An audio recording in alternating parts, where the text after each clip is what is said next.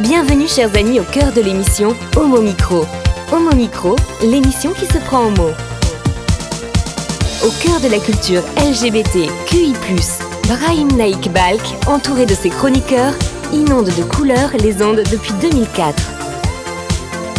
L'aventure continue avec cette nouvelle émission qui commence maintenant.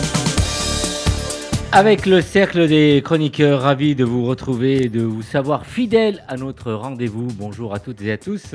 Pour vous informer, Anna Aguirre revient parmi nous. Bonsoir Anna, comment ça va? Bonsoir, ça va très bien. Et aujourd'hui, je vais vous emmener au Japon pour parler animé. Ha J'adorerais euh, découvrir le Japon, donc euh, je vais être à l'écoute de ta chronique. Bonjour à Eric Garnier pour C'est à lire. Ça va Eric Comment ça va? Très bien, bah justement, je suis très content. J'ai deux livres que j'avais lus il y a déjà quelques temps et je voulais vraiment en parler avant qu'on prenne des grandes vacances. Donc c'est euh, c'est un, c'est deux livres autour de la poésie et de l'amour, de l'amour de la poésie ou de la poésie de l'amour, enfin, au, choix. On sera à l'écoute. LGBT Tech, c'est avec Étienne. Bonsoir. Étienne, Bonsoir bon Brahim. Comment ça va? Ouais, Très bien et toi? Ça va, merci. Ce soir je vais vous parler d'un roman choral pour jeunes adultes, Two Boys Kissing de David Levitan. Jeune adulte, je vais me retrouver, ça je suis sûr en fait. Bonsoir aussi euh, à ceux qui réalisent notre émission, euh, à Amy et Nathan qui sont en face de nous. Comment ça va Amy? Ça va très bien et toi. Brahim? Ça va, merci. On aimerait aussi entendre la voix de Nathan. Bonsoir Brahim. Merci de rester avec nous. Homo Micro, le cercle des chroniqueurs. C'est parti avec euh, David Alphen. Bonsoir David, comment ça va? Bonsoir Brahim, ça va et toi? Ça va, merci. Alors, ce soir pour toi, c'est et pour nous, euh, c'est le grand jour. Je sais que tu es très impatient de partager cette chronique euh, avec nous et nos auditeurs. Elle te porte vraiment à cœur et le jour du changement pour les représentations LGBT à la télévision, pour ceux qui s'en souviennent, remonte depuis le 30 avril 1997. Peut-être qu'autour de nous, il y a plein de gens qui ne sont pas nés à cette date-là. Alors, avec un prénom qui va bouleverser notre histoire commune, Hélène, démarrons cette émission en beauté avec un court extrait en anglais, le moment où tout a changé. This is this is so hard, but I I I I, think I've realized that I am. I can't even say the word. Why can't I say the word? I mean, why can't I just say? I mean, what is wrong? That why why do I have to be so ashamed? I mean, why can't I just say the truth? I mean, be who I am. I'm 35 years old. I'm so afraid to tell people. I mean, I just. Susan, I'm gay.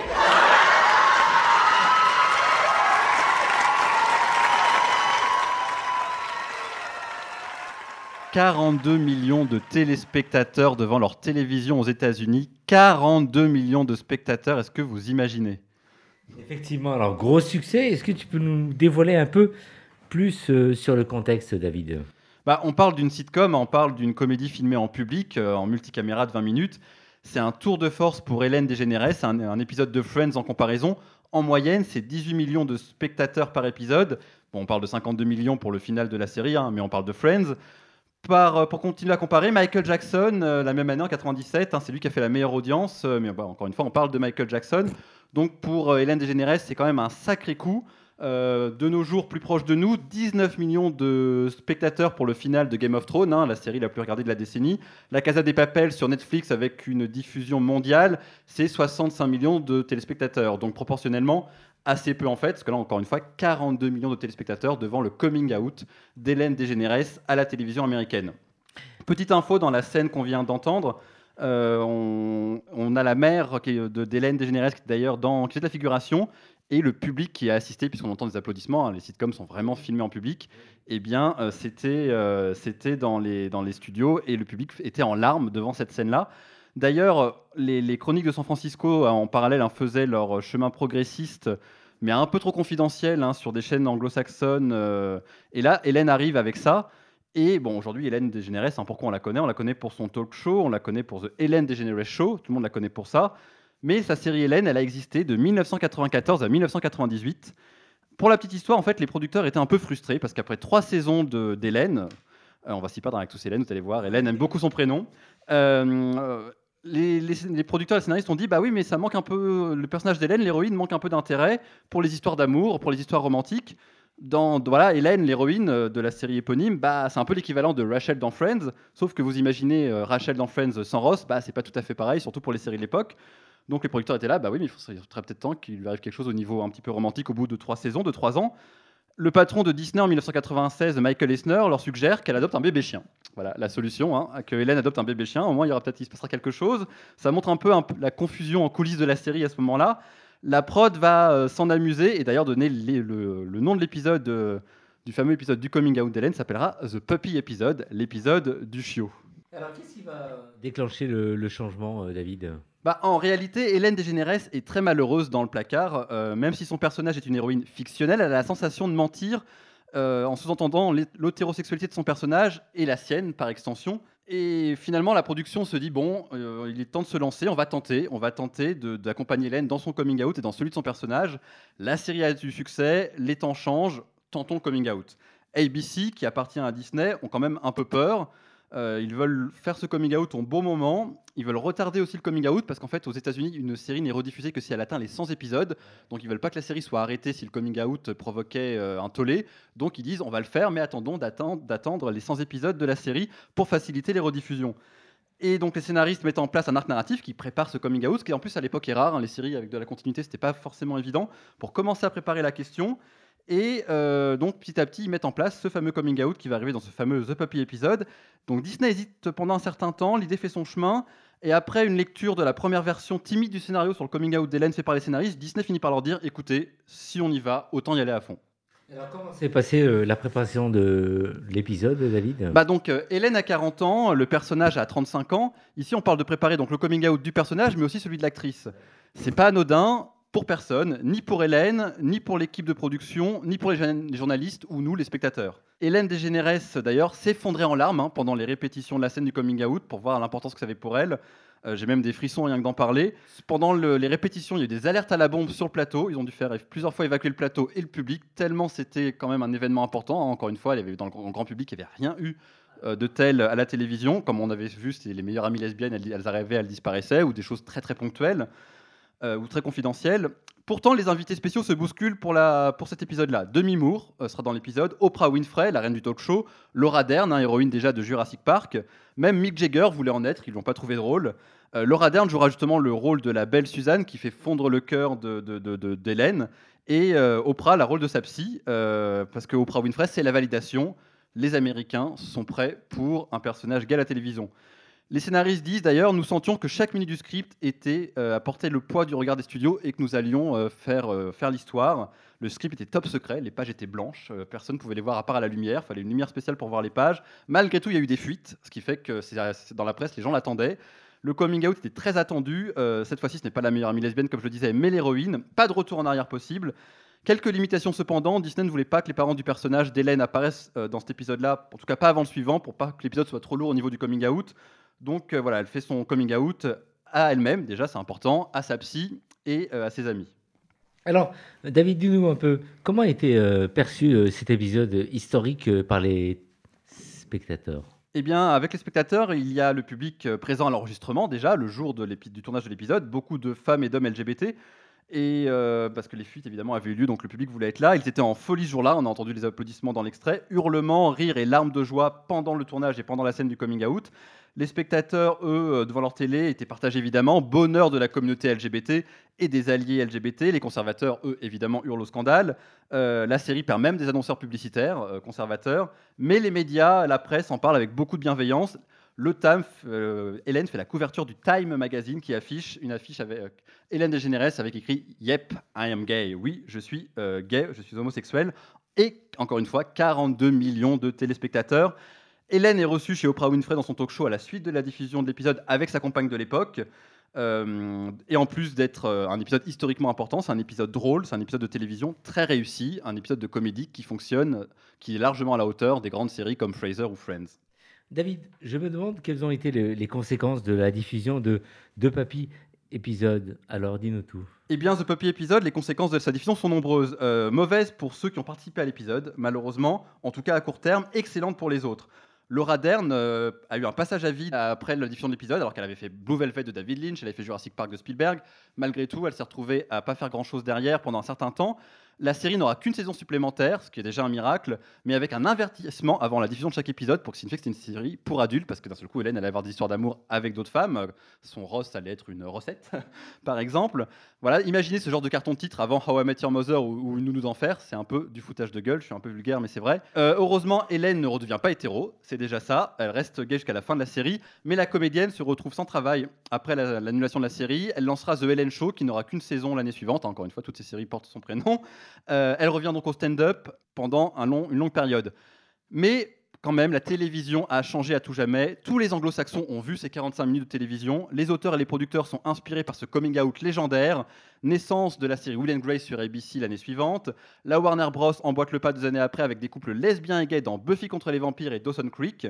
En France, Laurent Ruquier fait son coming out pareil euh, l'année qui suit. On va constater un vrai effet boule de neige et un cercle vertueux qui, constitue encore aujourd'hui- euh, qui continue encore aujourd'hui. Quant à Hélène DeGeneres, eh bien, elle lance son show culte en 2003, hein, que tout le monde connaît, le Hélène DeGeneres Show, avec un succès monstre, qui s'arrêtera d'ailleurs l'année prochaine après 20 ans. Et la plupart des séries et émissions LGBT doivent beaucoup à Hélène, puisque, eh bien, euh, même nous autour de cette table, hein, quelque part, je pense que si Homo Micro, animé par Brahim, quelque part existe, c'est parce que peut-être que le coup de pouce d'Hélène à l'époque a donné directement ou indirectement une impulsion, et que la notion aussi que nous, LGBT, on avait le droit de s'exprimer et tout simplement d'exister, est un peu due, eh bien, grâce, euh, grâce à elle et à cet épisode mythique. Avant te- de te laisser conclure un tour de table, parce que je suis sûr que Eric, tu as entendu des choses. que- Moi, moi je découvre plein de choses. Je connaissais Hélène et les garçons, c'est tout. Eric, voilà. Anna. Mais c'est très intéressant parce que c'était un pari risqué à l'époque de sortir un épisode comme ça, surtout dans un sitcom qui est normalement une série euh, avec une ambiance très légère, Oui. faite pour rire. Et là, d'aborder un sujet aussi sérieux, c'était très risqué et ils ont vraiment bien emmené le, le coming out. Ils l'ont Ouais. vraiment bien réalisé et ils ont eu de la chance d'avoir ce succès et que c'est marqué autant et d'avoir euh, lancé un peu le, le retour, enfin pas le retour, mais l'apparition de, de la communauté LGBT dans les séries. Effectivement. Étienne?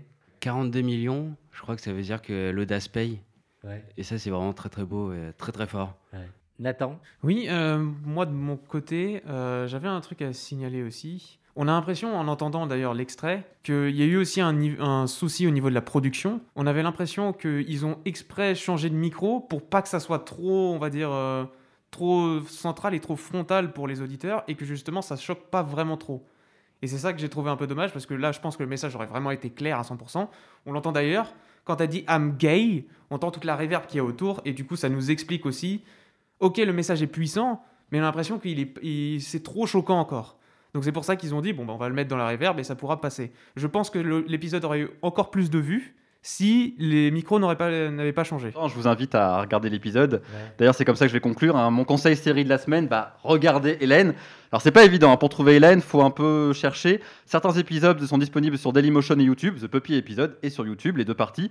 Euh, les DVD existent en import également. Ils marchent sur vos lecteurs DVD euh, ici. Euh, Hélène, hein, encore une fois, j'insiste, c'est Hélène. Pas The Hélène Show, pas The Hélène des Général Show, simplement Hélène. Voilà, elle nous a pas simplifié la vie, mais bon, on l'aime quand même parce qu'elle a, elle a quand même changé euh, la vision des LGBT à la télévision. Et c'est pas Hélène et les garçons, c'est bien Hélène. Merci, David. Homo Micro, l'émission LGBTQI+, qui se prend au mot. Et le premier morceau musical de cette émission, Nathan, c'est Euh, le premier morceau musical, du coup, ça s'appelle Hold On To Me. Et il a, on va dire, techniquement pour thème de s'accrocher, de rester euh, sur ces moments importants, que ce soit du coup euh, les moments importants à la télévision qui ont marqué l'histoire, ou d'autres moments aussi en plus, dans le sport, ou alors dans la vie de tous les jours. Et donc c'est pour ça que j'ai choisi cette chanson. Et du coup, on va écouter Hold On To Me de Mordky.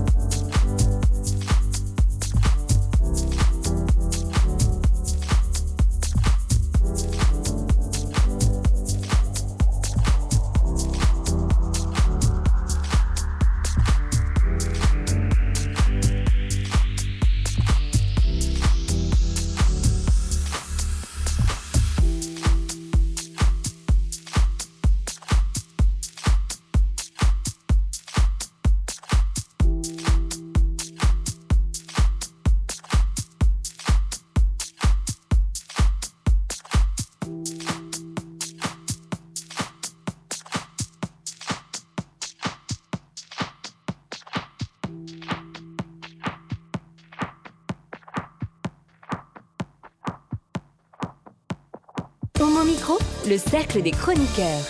Et après la série télé euh, présentée par notre euh, ami euh, David Alphen, nous passons maintenant au livre, à la littérature avec Éric Garnier qui va nous parler poème pour commencer dans C'est-à-dire. Oh, oui, poème et poésie et amour, puisque l'un se nourrit de l'autre et inversement. Et c'est des mots qu'on utilise très souvent, le mot amour, mais on est tous bien placés pour savoir à quel point c'est un mot compliqué, quand peut-on dire qu'il y a amour? De même, euh, face à des textes, quand peut-on dire que c'est un texte poétique, que c'est de la poésie? Bien, il y a des deux dans euh, d'abord le recueil de poèmes qui s'appelle Fracture du souffle euh, de François Marie chez Eros Onyx. voilà, François Marie est un homme qui, qui a été libraire et puis qui a une deuxième partie de sa vie vit dans euh, la nature la plus absolue, près de la montagne, dans une vie très rude, euh, où parfois dans sa vie, euh, des garçons passent un certain temps.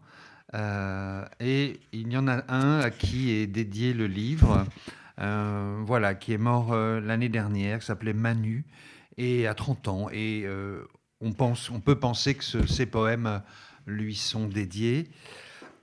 Alors, 55 euh, poèmes donc, sont présentés avec beaucoup de, sobriété, des sobriétés élégantes par la, maison Aerosonics qui met un point d'honneur à ce que le papier soit de grande qualité, que la couverture soit épaisse et, belle.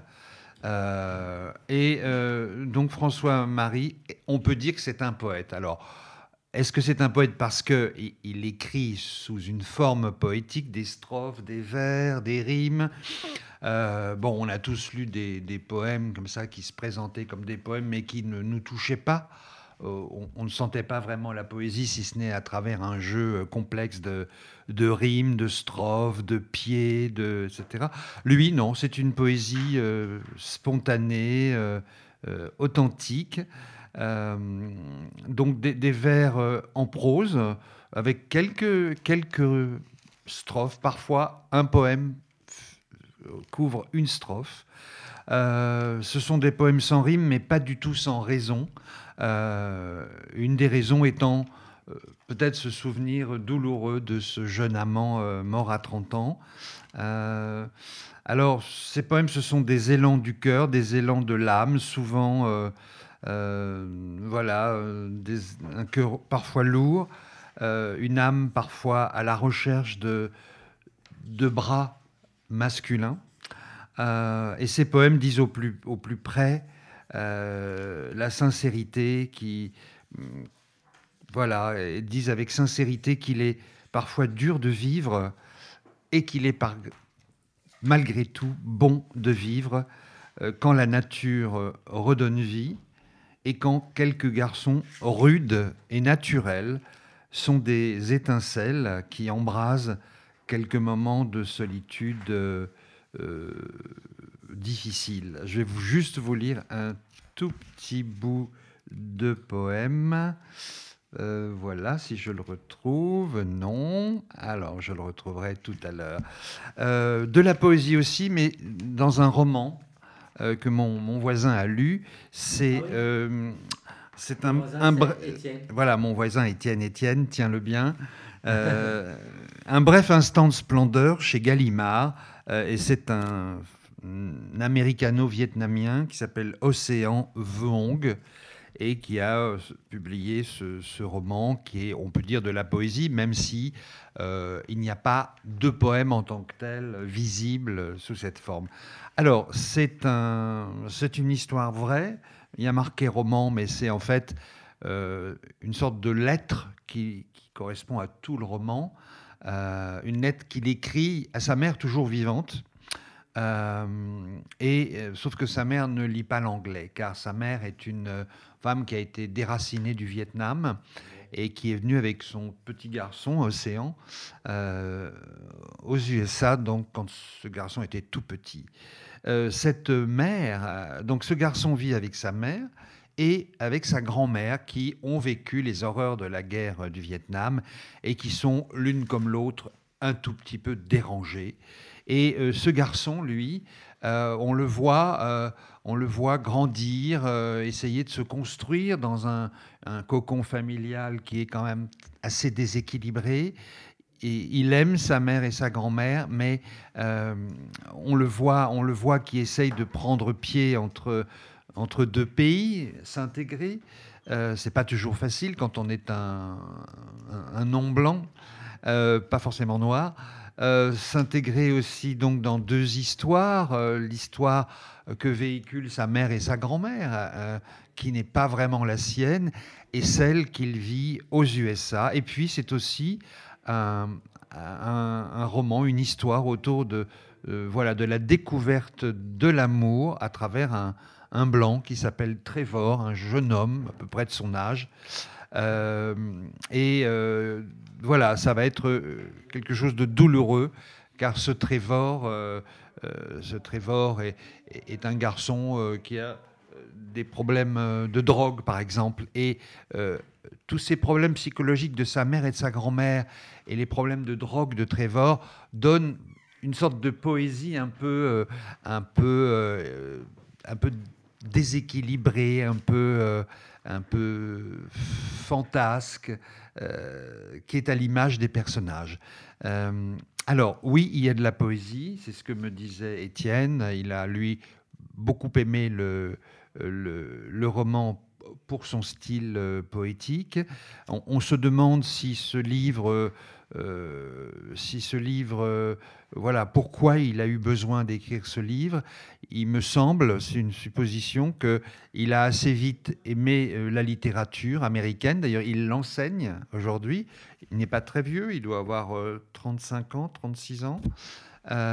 et on peut penser que cette lettre à sa mère est, un peu une façon de, de faire, de concrétiser le fait qu'il a trouvé un équilibre euh, alors qu'il n'était pas forcément euh, de cette culture, euh, dans une famille un peu voilà, dysfonctionnelle psychologiquement, et avec un premier grand amour qui, qui est mort jeune. et ce, livre est, une façon de, montrer, voilà, enfin, nous, on, le, peut le sentir comme ça, qu'il a trouvé un équilibre, ce jeune homme, entre, entre toutes ces c'est parti d'une mosaïque qui n'était pas du tout évidente à rassembler. Euh, donc, bon, j'exagère à peine en disant que ce bref instant de splendeur est quand même un long moment de splendeur. Euh, la narration est parfois un peu, on s'y perd, parfois un petit peu, euh, mais je crois que c'est à l'image de ce garçon qui est un petit peu perdu avec ses souvenirs de cette mère et de cette grand-mère qu'il n'arrive pas à comprendre. Euh, et on est admiratif et ému par, par le parcours d'Océan Vong. Donc, on va peut-être laisser la parole à Étienne qui va rebondir puisqu'il a lu le livre et il va nous en dire aussi un peu plus. Oui, moi j'ai adoré le, le, style. Il a vraiment une plume magnifique. On sent qu'il est poète. D'ailleurs, son premier recueil de poésie a gagné le, le prix euh, T.S. Eliot et Withings euh, aux États-Unis. Et euh, ce que j'ai adoré, au-delà même de, de, ces mots, c'est la construction du roman où il mêle le présent et le passé pour euh, faire une sorte de, spirale où, il embarque tout le monde et le présent, le passé disparaît avec toujours un retour sur lui-même, sur la famille qui est l'origine, le point de départ et en même temps le, point d'arrivée, qui est l'adresse de cette lettre à sa mère. Et euh, c'est magnifique. Moi, j'ai beaucoup aimé. Le souci, moi, ce que j'ai trouvé, c'est que aux deux tiers, je me suis un peu lassé. J'avais compris ce qui moi, ce qui m'intéressait énormément, c'était son enfance américano-vietnamienne, parce que euh, l'immigration asiatique et en plus avec le, côté LGBT était très peu raconté. En tout cas, moi, c'est la première fois que je visais cette partie-là. Après l'histoire avec euh, Trevor qui est plutôt toxique, je me suis un peu, euh, c'est un peu lambda, on va dire, et ça m'intéressait moins. Merci vraiment pour ce retour. Eric, tu as retrouvé tes notes Alors, j'ai retrouvé mes extraits. Alors, le, un, un, extrait d'un poème de Fracture du souffle de François Marie chez Erosenix. Des bras charnus, de fortes fesses, des cuisses ourlées, d'un poil très clair, une tignasse à l'odeur d'herbe. Et leur vite sentent la sueur, garçons farouches, anges de chair, on entend leurs pas résolus sur des chemins creusés d'ornières qu'écrasent leurs lourds godillots. Voilà, ça c'est la poésie euh, c'est authentique et naturel. Et puis pour terminer, un extrait du, style poétique de Océan Vuong, donc euh, lors d'une scène d'amour entre Trevor et lui. Loin de l'autre côté des champs, juste au-delà d'une rangée de sycomores, à l'étage d'une vieille ferme, la fenêtre éclairée solitaire d'une chambre dans, dans le noir. Plus haut, une poignée d'étoiles à la traîne rongeait la brume laiteuse du ciel. Il a, il a agrippé mes cuisses des deux mains m'a attiré en lui, en guise de preuve supplémentaire. J'ai fixé les formes convulsées de l'eau en reprenant mon souffle. J'ai regardé entre mes jambes et vu son menton qui s'attelait à faire de cet acte ce qu'il était, ce qu'il a toujours été, un geste de clémence. Être à nouveau pur, être à nouveau bon, que sommes-nous devenus l'un pour l'autre, sinon ce que nous nous sommes faits l'un à l'autre? C'est magnifique. Hein voilà. Et c'est de la prose, c'est un roman, c'est de la poésie, c'est de l'amour. Voilà deux très beaux livres. De l'amour. Et de l'amour, euh, euh, l'amour, euh, ils sont sensibles, Anna et David. Et Anna, tu as. Oh, moi, tu ne peux que réagir. Oui, j'ai bien aimé l'extrait du poème que tu as lu. je pense que c'est un exercice assez compliqué de se livrer en poème, puisqu'il y a certaines contraintes au niveau de l'écriture. Et je trouve qu'il le fait de manière assez sincère. Et c'est très beau. David Oui, bah déjà, je voulais. euh, Eric, tu as une très belle voix, tu lis très bien les livres. Je veux bien que tu viennes me lire des livres chez moi, à mon chevet, euh, ou que tu fasses des enregistrements, parce que je trouve ça très, très, très agréable à écouter. Euh, et au-delà de ça, moi, à chaque fois, ce qui me, me- me fascine quand j'entends toutes ces histoires, euh, Valérie aussi, les autres chroniqueurs et chroniqueuses, euh, tout comme Eric ce soir, qui nous racontent toutes ces histoires fascinantes, je me dis, ça a tellement du potentiel pour être, faire de magnifiques films et séries télé. Je me dis, c'est là qu'on voit qu'il y a quand même un manque, surtout au cinéma, d'histoire, parce qu'on a des équivalents hétéros qui existent, hein, de magnifiques poètes, artistes, peintres qui ont fait des magnifiques films, voire téléfilms, hein, euh, parfois le mercredi après-midi sur M6, mais qui sont aussi tout à fait intéressants. Et finalement, tous ces gens-là, bah, ça reste un peu confidentiel, c'est dommage, parce que ce que tu as raconté, moi, j'ai envie finalement de le vivre euh, comme tu l'as lu et de le voir aussi en images. Le, livre, et- le lire et puis le vivre peut-être, ou voilà l'un après l'autre, ou l'un en même temps. Merci Eric pour cette euh, découverte. Homo Micro, l'émission LGBTQI+, qui se prend au mot. Et on revient à la musique, euh, Nathan. Effectivement, et sur ce dernier morceau, enfin, c'est pas sur un dernier morceau, mais sur ce morceau-là, je me suis dit, le dernier était plutôt calme, donc on, part- on va partir sur un côté un peu groovy Ah ouais, cette fois-ci. On, on aimerait aussi. Exact. Et donc, du coup, on va choisir un morceau. Bon, je sais pas si ça passera, euh, je sais pas si le CSA sera d'accord, mais bon, c'est pas grave. Tout passera chez nous. On va, on va passer un morceau du coup de Easy Twins et Oda Loves You qui s'appelle Basic Bitches.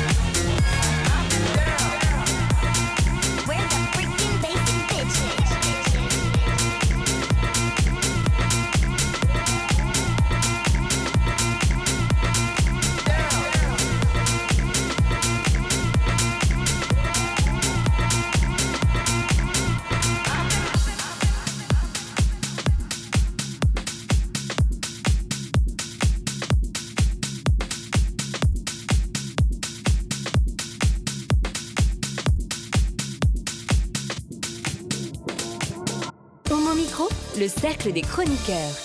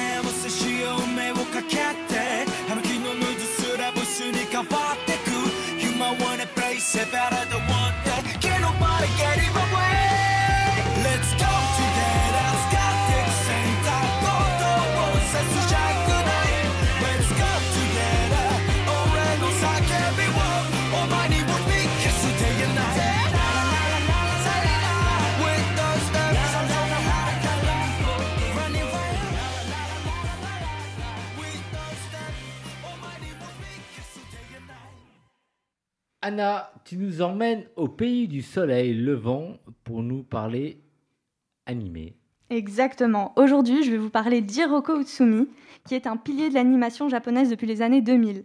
Elle a participé à de nombreux projets en occupant différents postes, donc animatrice ou chargée de storyboard. Mais ce qui va nous intéresser aujourd'hui, c'est sa carrière de réalisatrice. Elle s'est fait une réputation au cours de la dernière décennie avec trois animés qui sont, à mon avis, de petites merveilles, tant du point de vue de l'histoire que de l'animation. Et ces séries ont toute une spécificité. Elles présentent des personnages complexes et bien écrits, dont les relations, souvent d'amitié, sont assez ambiguës et présentent une certaine tension homosexuelle. Et alors, euh, justement, tu vas donc nous présenter euh, son travail, euh, Anna. C'est ça. Je vais commencer en 2013, où la réalisatrice s'attaque pour son premier animé à l'adaptation d'un roman, High Speed, de Koji Oji. Free Iwatobi Swim Club voit alors le jour pour trois saisons et plusieurs films. L'animé raconte l'histoire d'Haruka qui se lie d'amitié avec trois garçons autour d'une passion commune, la natation. Des années plus tard, les voilà quasiment tous réunis dans le même lycée. Seul Rin est manquant et il est parti dans un autre établissement pour réaliser son rêve, devenir le meilleur nageur. Mais il veut également surpasser Haruka et c'est le début d'une rivalité explosive qui va enflammer la compétition interlycée. Alors le scénario est assez simple, hein, vous me direz, des rivalités adolescentes dans un milieu de, de sport, mais l'animé alterne avec justesse entre comédie et drame, jouant avec les émotions du spectateur tout au long des trois saisons. Le véritable cœur de cet animé se trouve dans des personnages charismatiques et touchants. On a donc par exemple Haruka, le lycéen taciturne qui s'illumine dès qu'il s'approche de l'eau. On a Rin, le bad boy animé par la passion et la compétition. Les profils sont variés et chaque personnage partage une histoire qui touche le spectateur. Hiroko Utsumi a accordé particulièrement d'importance aux images pour être le plus réaliste possible. Les détails des mouvements des nageurs, les remous de l'eau, l'agitation des compétitions, tout est animé avec le plus grand soin. Dans un interview, elle a d'ailleurs déclaré aimer dessiner de beaux corps et ça se voit. On a des scènes torse nu, en voici, en voilà. Voilà. On aime. Et il y a d'ailleurs le personnage de Gu, qui est le seul personnage féminin principal, qui s'extasie pardon, devant le corps des nageurs et qui, dans un sens, représente un peu le spectateur. Entre la recherche de ces personnages attirants et le développement des liens ambigus entre eux, la série est marquée par les tensions homosexuelles à travers des jeux de regard, toujours de manière légère. Hiroku Tsumi revient en 2018 pour nous offrir Banana Fish, qui est aussi une adaptation d'un manga cette fois, et elle décide de reprendre l'histoire originale en faisant le choix audacieux de la moderniser pour la placer dans un contexte actuel. C'est un drame qui apporte des thèmes très complexes et très matures. Alors voilà, c'est des sujets très sensibles. On parle d'abus sexuels, de consommation de drogue, le tout dans une intrigue de gang, de mafia et d'armes. Donc pour le petit résumé, Ash Lynx, un chef de gang au passé trouble, se voit remettre un étrange médaillon. Grâce à ce médaillon et accompagné d'Eiji, un photographe, il va alors tenter de résoudre le mystère du banana fish. Dans cet animé, Hiroko Utsumi crée une immense tension entre les deux personnages principaux, Ash et. La réalisatrice a déclaré que chaque personnage est étoffé et a une personnalité unique, mais qu'elle s'est énormément attachée à Ash et. Elle a tellement été attirée par leur relation qu'elle a supplié de pouvoir écrire leur histoire quand on lui a demandé si elle était intéressée par le sujet. Donc entre traumatisme et refoulement, leur relation oscille entre une grande amitié et une histoire d'amour, ce qui ajoute beaucoup de charme à la série et de profondeur aux personnages. Personnages qui sont d'ailleurs un des poids forts de l'animé. Leur développement, plus particulièrement des personnages principaux, sont décrits de manière très réaliste et très frappante.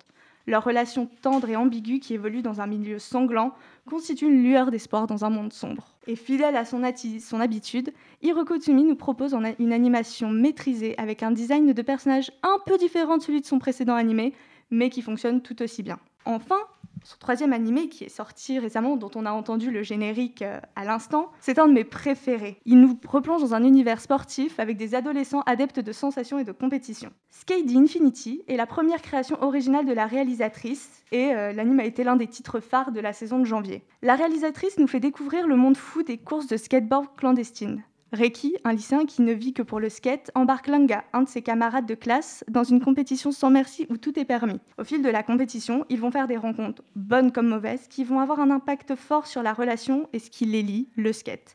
Tous les personnages gravitent autour de ces deux adolescents et leur relation va avoir un impact sur tout le monde. L'anime s'est démarqué par son animation et euh, se centre sur cette passion de ces deux lycéens pour le skateboard, le skateboard pardon, et leur volonté de se dépasser. Le tout dans un univers très joyeux et très coloré. Le design des personnages a été mûrement pensé et travaillé pour que leur physique reflète leur personnalité. Reiki et ses cheveux rouges s'accordent à son tempérament de feu, là où les cheveux bleu-gris de Langa reflètent sa timidité. Et une fois n'est pas coutume, le casting est entièrement masculin et porte la série. Chaque personnage a son propre style, sa personnalité, ses aspirations. Et chaque personnage est beau. Ça en rajoute quelque chose. Thierry, la sociale androgyne, crée une véritable alchimie avec Joe, un personnage excentrique et très viril. Le grand méchant de l'histoire, lui, dégage un charme qui ne laisse quasiment personne insensible. Les tensions entre les protagonistes sont partout et rythment l'animé. À travers des allusions et encore une fois des jeux de regard, Hiroko Utsumi donne à son œuvre un côté romantique.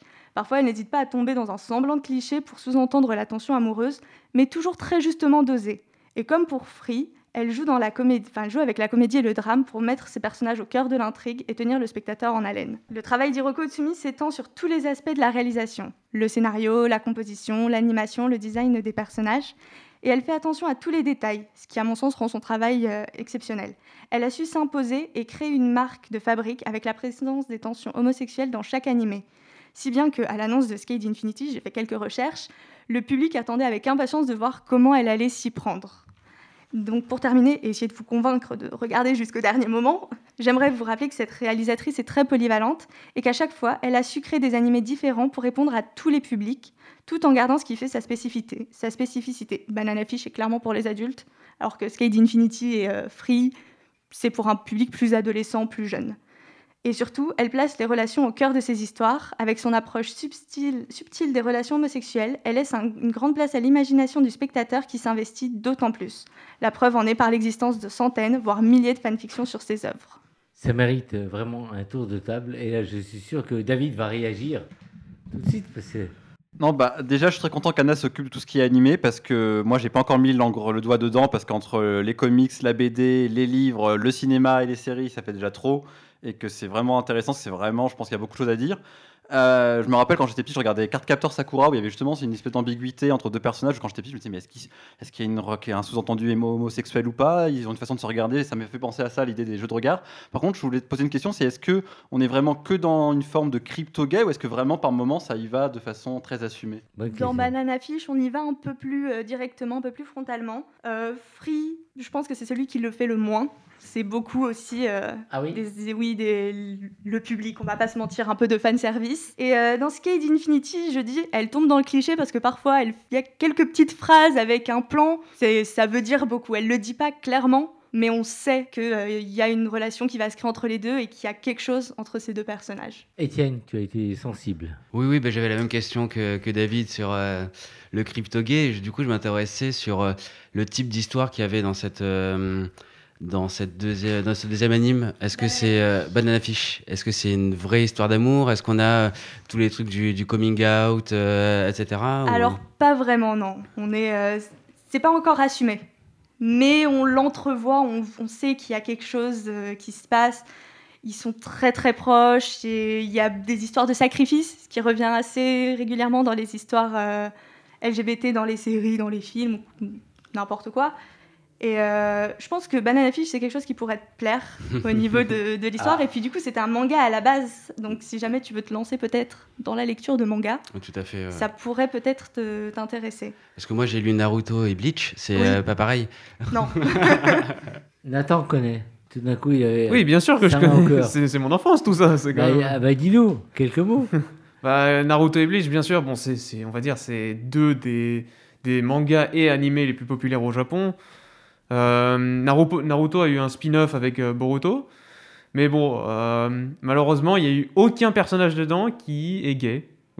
Donc c'est le seul souci. Et Bleach, techniquement, je préfère lire que regarder, mais je me suis arrêté, je crois, du coup, le tome 35. Donc j'ai beaucoup à lire encore et beaucoup à apprendre aussi de Bleach. Aussi bien moi ce soir et Eric et plein d'autres qui nous écoutent ce soir, mais c'est que on est un peu largué. On vous écoute avec passion. Tu ferais, tu ferais un super personnage d'animé, je pense. Ah, Ou de tu manga. Oui, je te vois bien. euh, Il y a quelque Ah, chose. vrai, je pense qu'il y a quelque chose. Et orientez-nous pour qu'on découvre un peu tout ce que vous euh, évoquez en fait là. Eric, t'es largué comme moi? Non, la- non, Eric, tu es largué comme moi. Il veut pas parler, Eric. en fait. Il est intimidé par tant de, de connaissances d'Anna. C'est tellement passionnant. Ben, on reviendra dans les émissions prochaines pour nous dire un peu comment on peut découvrir tous ces, ces nouveaux modes de communication, tout ce que vous nous faites découvrir qu'on ne connaît pas, nous, d'un certain âge. Merci, Anna. Vous écoutez Homo Micro, une émission de et avec Brahim Naik Balk. Avant de retrouver notre ami Étienne, euh, la musique, euh. Effectivement, euh, pour ce dernier morceau, je vais revenir à un côté plus chill et un, un côté plus calme.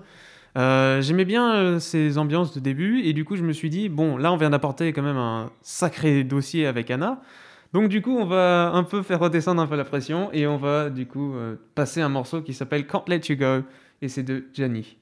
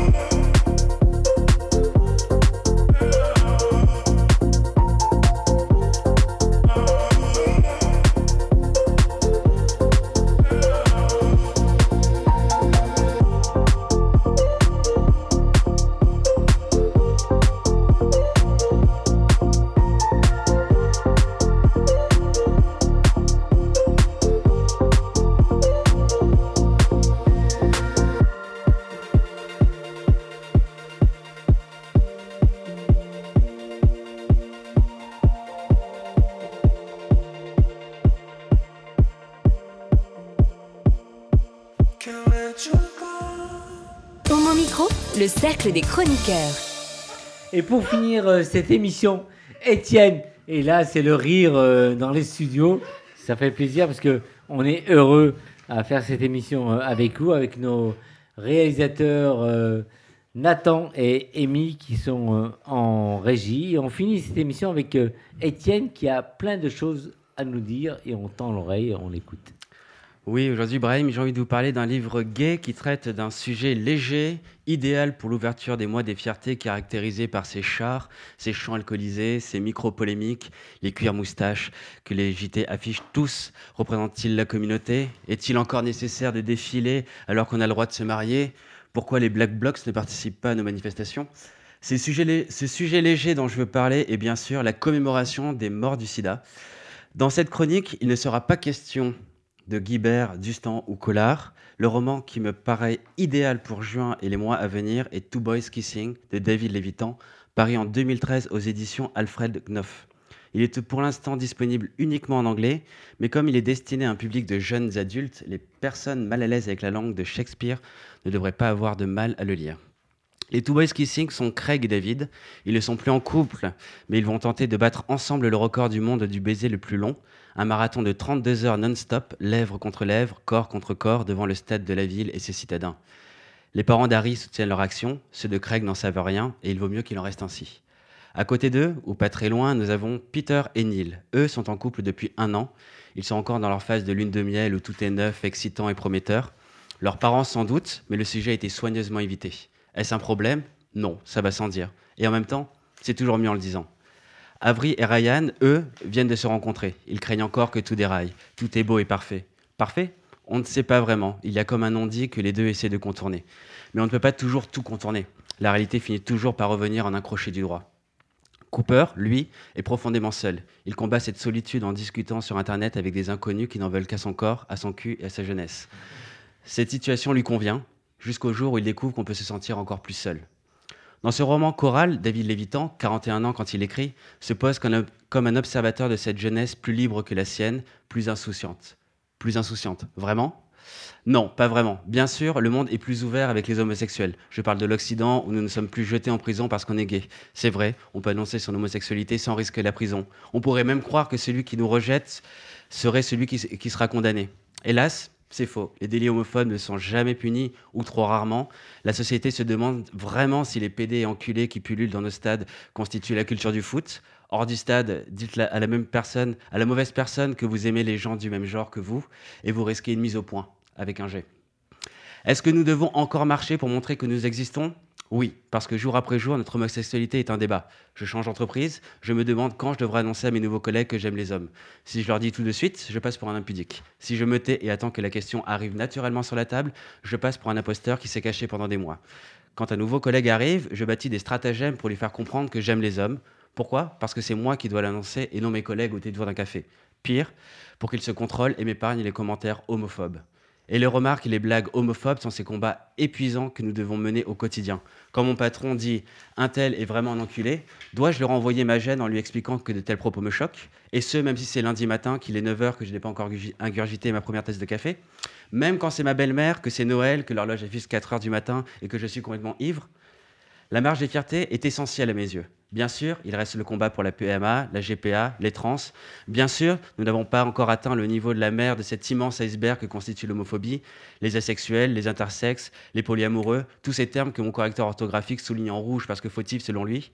Il reste encore beaucoup de combats, des grands qui doivent changer la société en profondeur, mais surtout des petits qui révèlent au quotidien la marche individuelle que nous devons tous franchir. Two Boys Kissing est en cela puissant qu'il raconte des vies, des individualités et une société qui évolue majoritairement, mais où seules les minorités les plus brillantes sont entendues. La Manif pour tous, les Eric Zemmour, les Jean-Marie Bigard. Les Two Boys Kissing, ce sont deux garçons qui s'embrassent pendant 32 heures. Ils ne parlent pas, n'expriment rien, vous laissent avec vos interrogations, votre gêne, révèle ce qui se trame au fond de vous. C'est ce silence que l'on exprime au milieu de nos marges et fiertés en mémoire des morts du sida. Même si le roman reprend des thèmes classiques de la littérature pour jeunes adultes gays, avec des romances naissantes, l'angoisse d'être homosexuel dans un monde homophobe ou la fougue de la jeunesse, l'angle est radicalement différent des autres titres du genre. La narration que nous propose David Lévitan est originale. Le récit qu'il nous livre est raconté par un chœur, comme dans les pièces de théâtre antique. Ce chœur, dans Two Boys Kissing, est la voix collective de tous les morts du sida dans les années 80. Loin de suivre les aventures d'Ulysse et d'Achille, c'est ici celle pas moins complexe d'Harry et Craig que nous suivons. L'uni- L'unité de temps restreint, presque deux jours au lieu des 24 heures, le rapproche aussi de la forme classique du théâtre. Théâtre, c'est le cas de le dire, puisque ce roman m'a également fait penser à Angels in America, lumineux, sans prétention, mais pas sans finesse. Le parallélisme créé par ce miroir mort du sida, genèse des années 2010, permet de montrer combien le monde a changé entre la génération terrassée par le sida et celle captivée par les écrans. David Lévitan permet ainsi à son jeune lectorat de découvrir, sans la lourdeur habituelle des livres traitant du sida, ce que cette génération meurtrie, sacrifiée et oubliée a connu. Le devoir de mémoire est capital. Bien sûr, on danse sur des chars, on chante à tue-tête sur des basses saturées à côté d'eux, on s'indigne de la présence de puppies, de types en jockstrap ou carrément nus dans Gay Pride. Mais il y a pour moi une minute de silence. Ce sit-in en hommage aux morts du sida qui m'étreint. Les jeunes les ont oubliés, la PrEP a gommé chez certains l'angoisse du virus. Est-ce un mal Devons-nous leur reprocher de ne pas avoir vécu l'épouvante que j'ai ressentie en 2005 lors de mon premier rapport sexuel? Mon premier amour et moi étions tous les deux vierges. Nous avions acheté une boîte de préservatifs en cachette. Nous avions partagé pour la première fois notre amour et la seule chose que nous avions en tête était l'ombre de ce virus. Faisions-nous tout ce qu'il fallait pour ne pas nous contaminer? J'avais 17 ans, j'étais mal ou pas du tout éduqué sur le sujet. Je ne savais pas que deux vierges ne pouvaient pas se transmettre le virus. Je pensais qu'il était intrinsèque à mon homosexualité, que le virus se réveillait au contact de deux corps masculins. Ce devoir d'éducation, d'histoire et de mémoire est essentiel, et David Lévitan le réussit avec brio avec brio. Il soulève des interrogations. Qu'auraient pensé ceux qui ont été fauchés en 80 de cette, euh, de cette génération? Seraient-ils choqués, jaloux? Tout Boys Kissing n'apporte pas de réponse. C'est à vous de vous les faire. Le regard qu'il porte sur cette jeunesse est attendrissant, voire admiratif, mais pas naïf. Le monde a évolué, mais des drames continuent de se vivre tous les jours au sein de nos foyers occidentaux, voire de nos adolescents LGBTQI+. Two Boys Kissing s'inscrit dans son temps, repose sur le passé de la communauté et ouvre des portes sur son avenir et ses voix qui se murmurent à peine. Les trans, les lesbiennes, parce que oui, aujourd'hui, la gay pride est encore trop gay. Combien de chars lesbiens, combien de chars trans, quelle visibilité au sein de la communauté sur toutes les diversités qui les composent? Alors marchons, marchons encore, hurlons quand nous le devons, festoyons quand il le faut, taisons-nous quand c'est la seule réponse possible et émerveillons-nous seulement quand deux garçons ou deux filles s'embrassent. Merci. Combien de temps vous êtes embrassés tous autant qu'on est autour de cette table? Je ne vais pas vous, poser la question parce que ça risque de coincer les gens. Merci en tout cas pour cette chronique, euh, Étienne. C'est fini pour ce soir. Au revoir, Anna. Et puis à bientôt. Mais juste, Et on on- peut l'acheter oui. où ce livre? Bien, bonne question. Au mot la bouche, c'est là où je l'ai trouvé. En anglais. En anglais, oui. Anglais. Anglais, mais pourquoi pas. Et c'est super. Merci, Étienne. Au revoir, David. À très vite. Bah, merci Brahim, merci à toi, merci euh, Étienne, c'était super. Anna, au revoir. Au revoir. Merci à tous autour de la table pour vos chroniques. Eric, à très vite. À très vite. Au revoir. Au revoir à Amy et Nathan d'avoir réalisé cette émission. On retrouve euh, très très rapidement. On vous embrasse toutes et tous. Ciao, ciao. Hey Oh non Cette émission est maintenant terminée. Mais un conseil, Merci à vous. retrouvez l'ensemble des podcasts d'Homo Micro, l'émission qui se prend au mot, sur toutes les bonnes plateformes de streaming.